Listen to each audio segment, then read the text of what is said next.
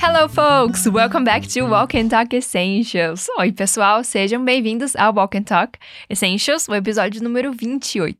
Here's Teacher Becca from Fluency Academy, and it's a huge pleasure to be here with you one more time. Então, aqui é a professora Becca, da Fluency Academy, e é um prazer imenso estar aqui com vocês mais uma vez. Na semana passada, a gente teve a presença da sensacional Teacher Liv, que vai estar participando com a gente nos episódios do Essentials também. Eu acredito que você já esteja familiarizado com o Walk and Talk, mas caso essa seja a sua primeira vez aqui com a gente, deixa eu te explicar rapidinho. Tudo que a gente faz aqui é baseado no Fluency Hacking Method, o método da Fluency Academy, que já ensinou milhares de alunos. Aqui no Walk and Talk, a gente vai ouvir um diálogo e depois analisa cada frase para entender as estruturas que foram utilizadas e eu vou te dando umas dicas de pronúncia, de vocabulário. Beleza? E hoje a gente vai focar em especial os verbos no passado. Duas dicas importantíssimas. Número um, não escreva nada. Tá? Foca sua atenção no áudio e na resposta instintiva que vai vir na sua cabeça. E número dois, responda em voz alta. Porque a sua participação ativa, pensando e falando, vai contribuir e muito para o seu aprendizado, tá? Então, solta a voz, que é o que eu sempre falo aqui. Alright, so let's listen to the dialogue between a mother and her son. Vamos ouvir o diálogo entre uma mãe e o seu filho.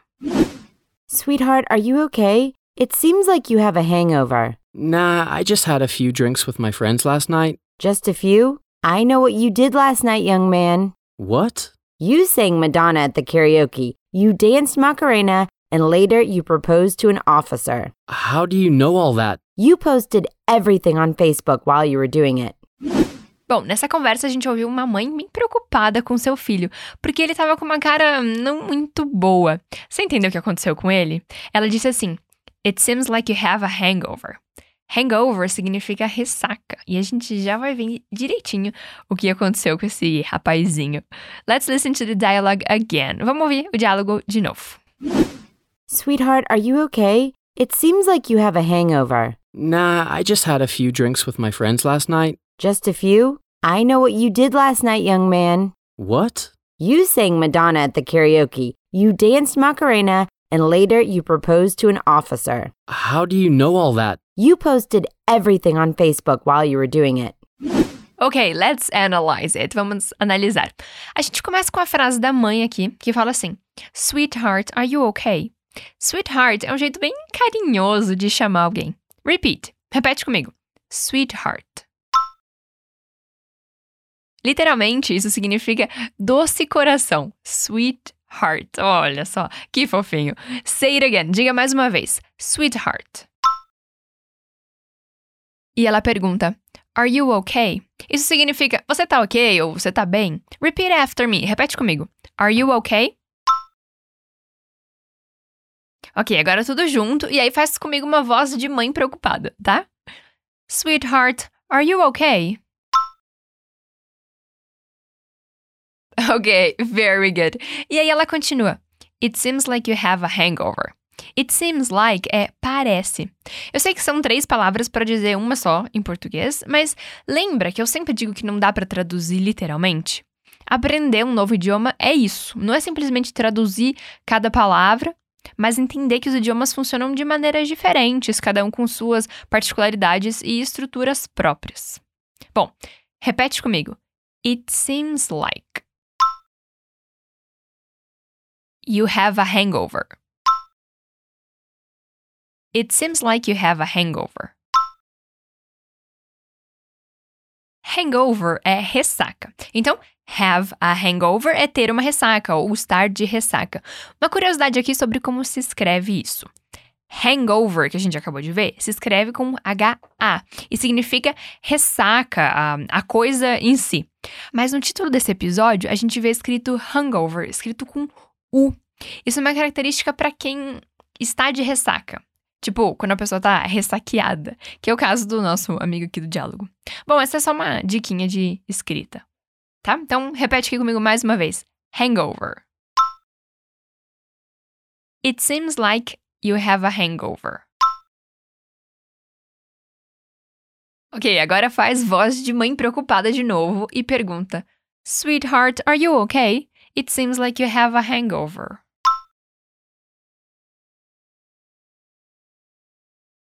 Good. O filho não vai admitir pra mãe que ele tá de ressaca, né? Então ele diz: Nah, I just had a few drinks with my friends last night. O que você acha que ele tá querendo dizer aqui? Ele começa com nah, que é um, um jeito bem informalzão, assim, de dizer não, que é isso. Had é o passado de have. Então, I had é eu tive. Repeat. I had. A few drinks é alguns drinks, ou como eu gosto de dizer, algumas biritas. A few indica poucos ou alguns. Repeat. A few drinks. I had a few drinks. Ok, então I had a few drinks é eu tive algumas bebidas. Hã? Pera lá, calma aí, isso não faz sentido. É que, aqui, isso é um detalhe super importante. Em inglês é super comum usar o have, que literalmente significa ter, com o sentido de beber ou de comer. Então, imagina que você vai sugerir para o seu colega de trabalho de ir tomar um café. Você pode dizer, let's have some coffee. Ou para a galera no final de semana, você sugere, vamos comer uma pizza? Então, você pode dizer, let's have some pizza. Tranquilo? Então, como você diria tomar alguns drinks.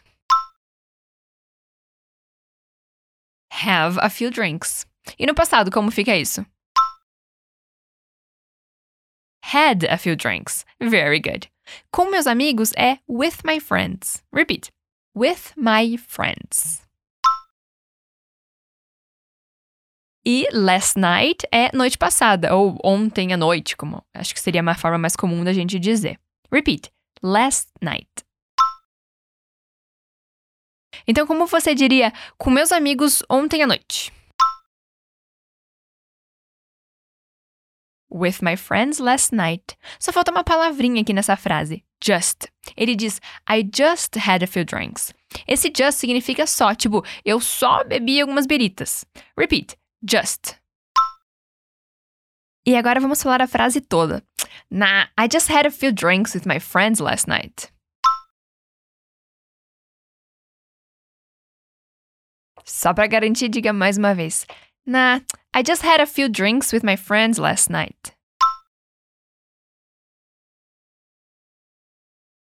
Great! A mãe solta então uma frase típica de mãe. Just a few?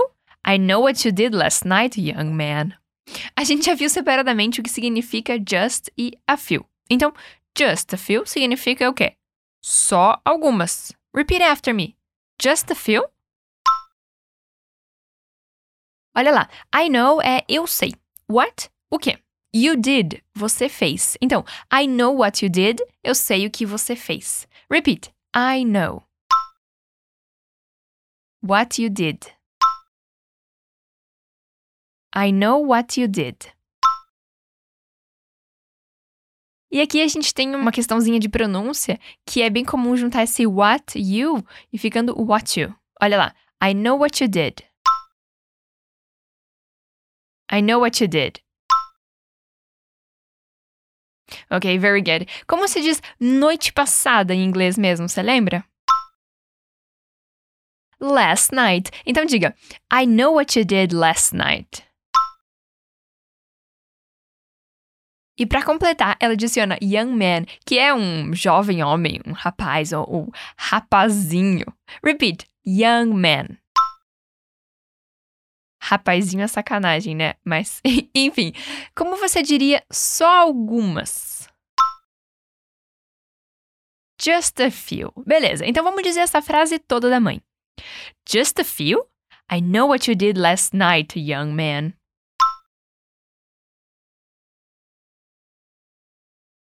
Great job! Uma observação aqui. Did é o verbo do no passado. Esse é o foco da nossa aula, como eu falei lá no começo. A gente vai ver alguns verbos comuns no passado. Até agora, a gente falou aqui do have, que fica had no passado, e did.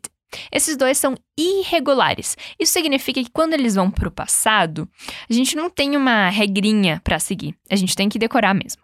Em inglês, a gente tem dois tipos de verbos: os regulares e os irregulares. Então, esses dois que a gente viu são irregulares, significa que eles mudam bastante. Mas os regulares, eles são bem mais fáceis de lembrar, porque no passado a gente simplesmente adiciona um ed no final. Tá, peraí que a gente já vai ver isso melhor. Vamos continuar nosso diálogo.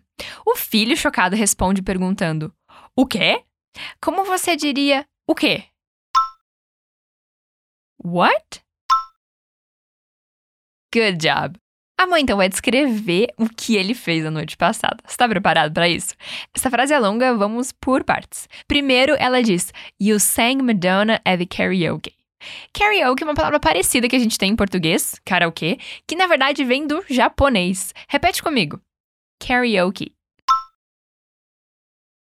Tá, então a gente sabe que tem um karaokê envolvido. Significa que ele cantou, certo? Cantar em inglês é sing. Como sing é um verbo irregular, o passado não vai seguir essa regrinha, então ele fica sang. Repeat. Sang. Então, você cantou fica you sang. Repeat. You sang. Mas ele não cantou qualquer coisa, não. Ele cantou Madonna. Olha só como a pronúncia é diferente em português do inglês. Repete a pronúncia do inglês comigo. Repeat after me. Madonna. Então, em inglês, para dizer você cantou Madonna é. Say it again. Diga de novo. You sang Madonna. Good. Onde foi que ele cantou? A gente já viu aqui que é no karaoke. Então, repeat. At the karaoke. Agora esse pedaço todo. You sang Madonna at the karaoke. Alright, very good. E o que mais ele fez depois disso? You danced Macarena. Aqui a gente finalmente tem nosso primeiro verbo regular. Como você diria dançar em inglês? Você sabe? Dance. Como é regular, então o que a gente precisa fazer para colocar no passado é adicionar um ed no final. Como dance já termina com e, a gente só coloca um dzinho no final e ele fica bem discreto. Olha só que tranquilo. Repeat after me. Repete comigo. Danced. You danced. Macarena. You danced Macarena. Isso aí, agora junta então aquela primeira parte com essa. You sang Madonna at the karaoke. You danced Macarena.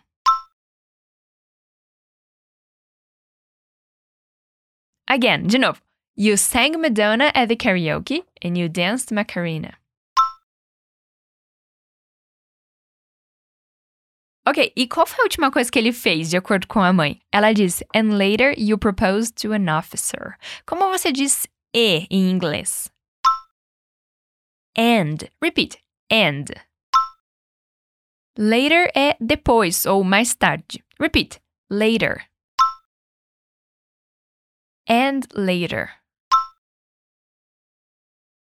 Propose significa pedir alguém em casamento. Então, repeat propose. Só que a gente está falando do passado, né? Na noite passada.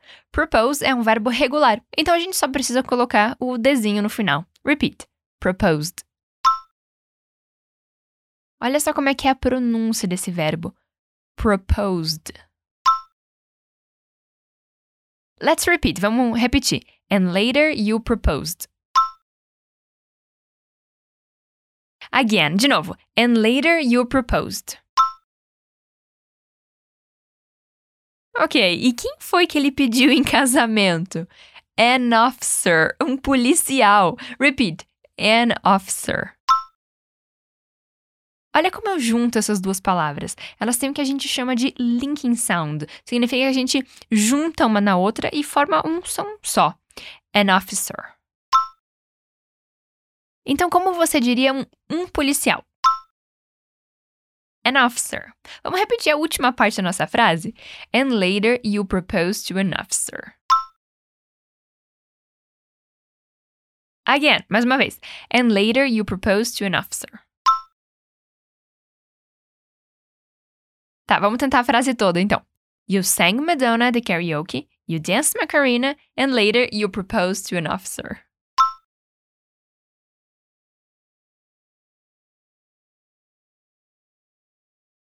Ela é mais comprida mesmo, né? Então vamos tentar de novo. You sang Madonna at the karaoke, you danced Macarena, and later you proposed to an officer.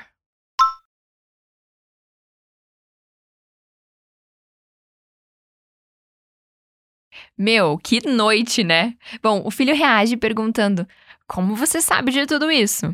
A pergunta é: How do you know all that? Como é how? Repeat: How? How do you é como você. Repeat. How do you? Saber, a gente já viu logo acima, é know. Parece com a palavra know, que significa não, mas escrito é, é bem diferente. Repeat. Know. Tudo é all. Repeat. All. All that é tudo isso. Repeat. All that. E a frase toda. How do you know all that? Again, mais uma vez. How do you know all that? Aí é que vem a treta. A mãe responde: You posted everything on Facebook while you were doing it. Ixi, olha lá. Post é postar. E como a gente está falando no passado, fica posted. Porque esse também é regular, olha só. Que belezura. Repete comigo. Posted. You posted. Outro jeito de falar tudo é everything. Repeat. Everything. Tá, então como você diria você postou tudo? You posted everything. Postou onde? No Facebook. Olha a pronúncia. Facebook. One more time, mais uma vez. On Facebook. You posted everything on Facebook. Nice, legal. While significa enquanto. Repeat. While. O que a mãe diz aqui é enquanto estava fazendo isso. Ou seja, o guri foi fazendo as loucuras dele e foi postando tudo nas redes sociais. E no dia seguinte ele não lembrava de nada. E ainda tem a coragem de dizer que não estava de ressaca. Ai, ai, ai. Bom, vamos só terminar essa última frase aqui. Como se diz enquanto em inglês mesmo? while. Você estava é you were. Repeat. You were. E fazendo é doing. É o nosso do, de fazer, mais o ing no final. Doing. Repeat. Doing. E a gente precisa colocar o it no final para dizer fazendo isso. Vamos lá. While you were doing it. One more time, mais uma vez. While you were doing it. E a frase toda, então, vamos lá. You posted everything on Facebook while you were doing it.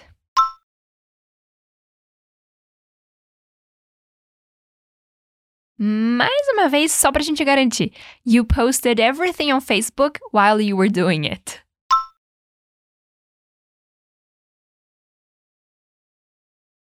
Great job! Ótimo trabalho!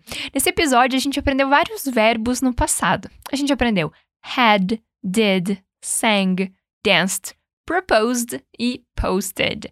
No PDF, que você pode baixar aqui, você vai ver tudo isso escrito com mais exemplos e, é claro, o nosso diálogo escrito e a tradução também. O link está na descrição do episódio.